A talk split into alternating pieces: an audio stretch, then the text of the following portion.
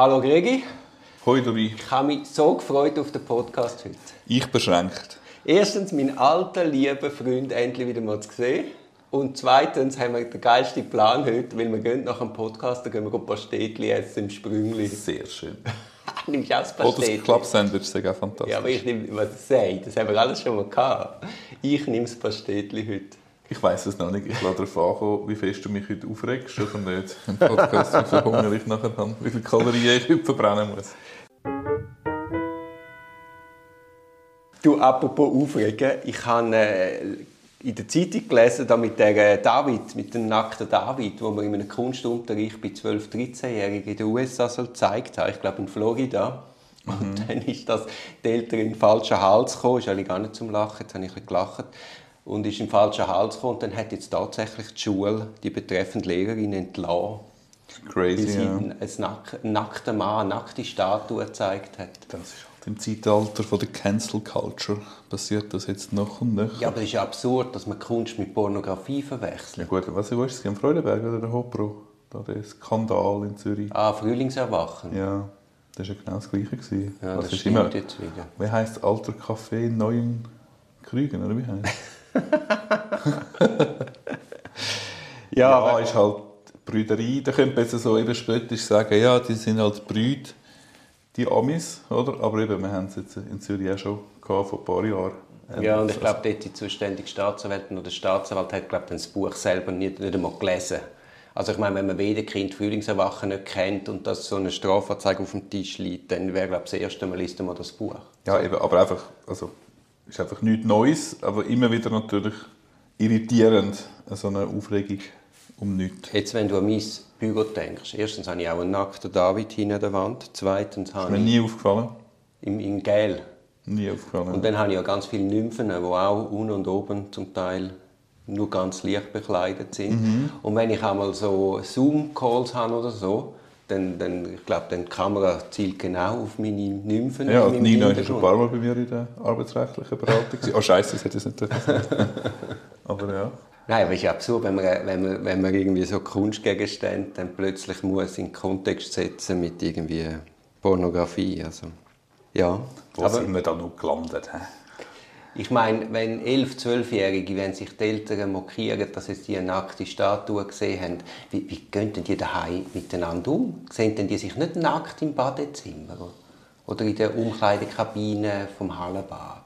Ich glaube, das ist jetzt ein Pfad, den ich mit dir nicht beschreite. Das kannst du in anderer Konstellation besprechen.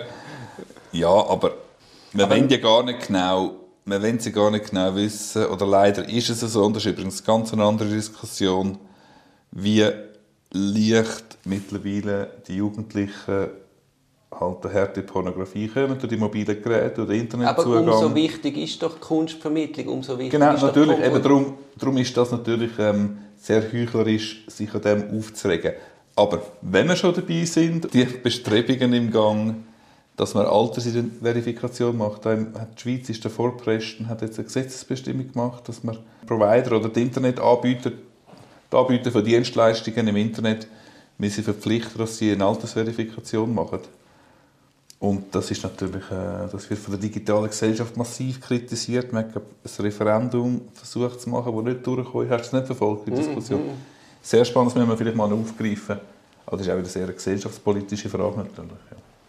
Aber es geht in die gleiche Richtung. Gut, aber wir, die ja beide Fußballer sind, ich meine, das ist ja das Normalste, dass man zusammen duscht. Das ist, den Pfad beschreite ich mit dir jetzt auch nicht. Also es gut. also gut. Aber ist denn heute, haben sie im FC Einzelduschen? Oder wie läuft es denn heute? Dein, dein Sohn shootet, hat sie ja sicher nicht Einzelduschen. Nein, nein, aber der Trainer bleibt heutzutage natürlich draußen. Das ist so. Der Trainer duscht heute nicht mehr mit den Jungen. Ja gut, das hat er bei uns doch auch nicht gemacht. Das ist wir haben so eine, gewesen, eine Gemeinschaftsdusche, wo einfach alle Ja, sicher. haben. Ja, ja, jung, alt, was auch immer. Ja. Ja. Genau. Aber eben, das ist der Pfad, wo du mich jetzt drauf stoßt, wo ich jetzt rechts umgekehrt mache. Also gut. Wir sind ein StPO-Podcast und nicht ein gesellschaftspolitischer. Also, also, aber der Michelangelo wird sich im Grab umdrehen, wenn der gewusst hat, wenn er aus dem Marmor der David gehauen hat, was er im 2023 anrichtet in Florida. Ich meine, Wahnsinn. Apropos 2023. Themawechsel. POZ. Ah ja. Hast du mir was hast du mir einfach genau erzählt? Dass es jetzt standardmäßig sogenannte 3D-ED-Erfassungen gibt? Das weiß ich nicht genau, aber ich weiß, wenn du jetzt, wenn jetzt erkennungsdienstlich erfasst wirst, hat sie scheinbar so 23 Kameras, die um dich herum dich Eben, das ist eine 3D-Erfassung, ja, ja, ja, ja. Und das finde ich schon crazy. Ich habe jetzt äh, auf das aber, wo du mir das gesagt hast, mit jemandem gescheiterem als mir, eine Kollegin, Professorin, kurz gefragt, was sie dazu meint. Und sie sagt, ja, wenn es einfach ein Foto plus ist, ist es vermutlich gesetzlich immer noch deckt. Die Frage ist aber natürlich, ist es auch allenfalls sogar auch eine biometrische Erfassung? Allenfalls biometrisch abgleich, ja oder nein? Beziehungsweise ist das eine Qualität und eine Aufbereitung der Daten, dass man es vielleicht jetzt oder in absehbarer Zeit kann für möglicherweise automatisierte Gesichtserkennung verwenden. Also so habe ich das verstanden, ja. Oder so verstehe ich es. Genau, und darum habe ich jetzt äh, gestern oder vorgestern, glaube ich, ähm, eine Anfrage gemacht der Kantonspolizei. Im Namen, wenn es genau Im Namen, Im Namen von unserem Nicht-Medium-Podcast. Also, Herr Äppli, wir sind kein Medium, aber schauen, vielleicht können wir gleich wieder Antwort über und dann können wir wieder darüber berichten. Genau, jetzt hat mein Telefon geläutet, aber das lassen wir jetzt läuten. Ich habe jetzt natürlich sofort angefangen, meine Klienten anders zu instruieren. Das Problem ist halt, wenn wir einmal ins Spiel kommen, sind, ist die erkennungsdienstliche Erfassung meistens schon passiert. Ja, und was, wie instruierst du es jetzt? Dass man das verweigert. Indem es eine anfechtbare Verfügung verlangt? Ja. Genau. Ja. Findest du das ein schlechter Nein, nein, es ist oft noch, es ist, eben, also du kannst es oft halt verweigern, wenn du oder du kannst es verweigern, wenn du an eine Erstbefragung eingeladen wirst und dann sagt der Polizist, ah, im Anschluss machen wir jetzt übrigens noch eine ED-Erfassung, ja, ja. dann kannst du rein. Ja. Oder wenn sie einfach vorladen. Oder wenn sie auch für die ED, genau. Ja. Genau.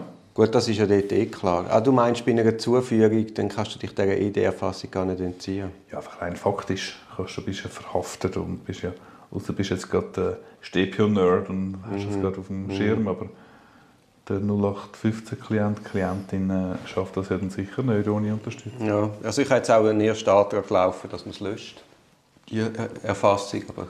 Also genau nach der Einstellung, ja. ganz wichtig. Eben gerade vor allem, wenn es alle Schnittstelle ist oder die Datenaufbereitung in einer Qualität und in einer Form ist, dass es später zulässt für den Gesichtserkennungsprozess oder Automatismen, dann muss man nicht unbedingt jetzt schon anfangen wie das geht, dann schon richtig. Äh, also wenn's eine, oder wenn es eine biometrische Fassung ist, beziehungsweise habe ich mich gefragt, ob das nicht schon auf dem Niveau von einer, von einer DNA ist, also unverkennbar oder unverwechselbar ja, ja. oder was auch immer. Und dass man dann dort schon einen erhöhten Rechtsschutz bräuchte. Oder? Ja, sehe ich Darum auch so. bleiben wir jetzt dran und werden berichten in meinem von dem nächsten Podcast. Der neueste Skandal, genau. den wir aufklären. Wir sind verzweifelt auf Suche nach Skandal. Ja, genau. Apropos Skandal, es hat ja da im 2014 einen Skandal gegeben, der Landemafia in Zug. Das, ist nicht, das, das an und für sich ist nicht der Skandal, gewesen, aber ist schon nicht, schon nicht deine Meinung, aber mach weiter. was ist jetzt äh, die? Ja, der Skandal ist vermutlich gewesen, was nachher daraus gemacht was worden nachher daraus gemacht worden ist und ja, das werden wir ja diskutieren. Ich habe nämlich im Nachgang relativ viele Rückmeldungen bekommen von besorgten Hörerinnen und Hörern, die das Gefühl hatten, ich hätte mich von der Jolanda Spiess-Hecklin einlullen lassen. Und auf das aber habe ich auch das Buch gelesen von der Michelle Binswanger und habe mir im Nachgang jetzt die Akten, hat Jolanda Spiess-Hecklin gefragt, ob sie mir echt Strafakten offenlegt, was sie jetzt gemacht hat. Und ich habe jetzt die Idee, oder ich habe jetzt den Vorschlag, dass wir zwei das zusammen diskutieren. Die Akten vom Strafverfahren? Die Akten vom Strafverfahren ganz nüchtern, objektiv durchgehen und uns überlegen, ist gut gelaufen, ist nicht gut gelaufen, wo sind die Probleme.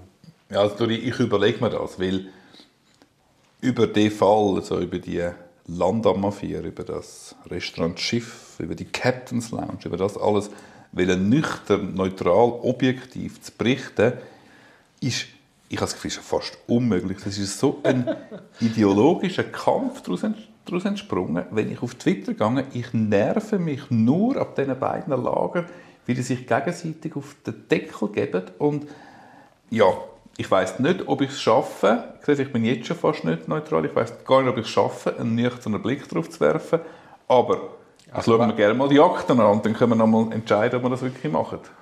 Ja, das ist doch ein Deal, oder? Gut, aber ja, also überrumpt es mich jetzt ein bisschen. Du kannst, kannst viel mal darüber schlafen. Gut, mache ich. Das war ein Podcast aus der Reihe Auf dem Weg als Anwältin. Ich hoffe, der Podcast hat dir gefallen. Für mehr Podcasts schaut doch auf meiner Homepage www.duribonin zusammengeschrieben.ch. Viel Spaß beim Entdecken von weiteren Podcasts.